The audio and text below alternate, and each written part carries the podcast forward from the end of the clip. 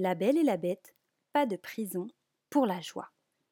Ce jour-là, tandis que Belle lit sur la terrasse du château, une vieille femme se présente à la grille et l'interpelle. Veux-tu m'aider, ma jolie? Belle approche, curieuse, et remarque que la femme porte un magnifique oiseau exotique en cage. Elle s'émerveille. Je n'ai jamais vu d'oiseau pareil par ici. Paradis est un perroquet très rare, lui explique la vieille dame. Hélas, depuis qu'il est avec moi, il refuse de chanter. Il paraît qu'il imite les voix qu'il entend. Avec la mienne, cela ne fonctionne pas. Veux-tu essayer pour moi?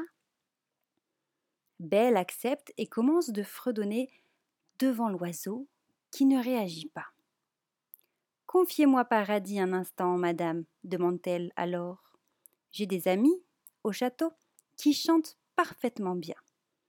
Et vite, elle emporte la cage à la bibliothèque où se trouvent Big Ben et Lumière.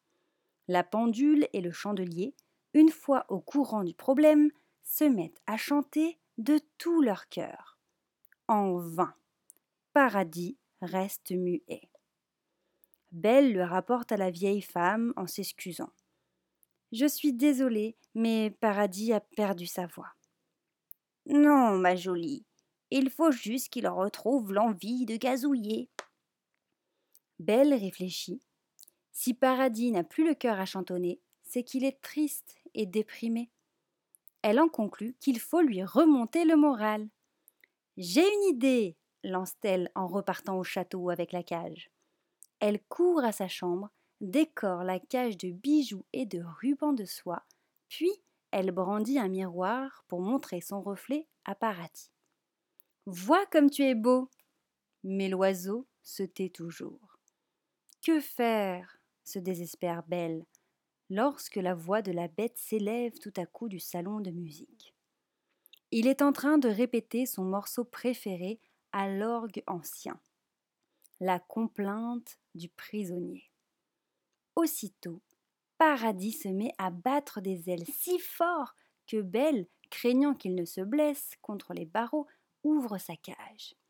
Et Paradis s'envole en pépillant de tout son cœur. Il ne cherche pas à s'enfuir, il est juste heureux d'avoir recouvré la liberté. Belle le reconduit donc à la vieille femme, à laquelle elle explique que pour chanter gaiement, paradis ne doit plus jamais être enfermé. Il n'y a pas de prison pour la joie, dit-elle alors. Le bonheur ne se capture pas. Et c'est bien pour cela que moi non plus, je ne serai jamais prisonnière.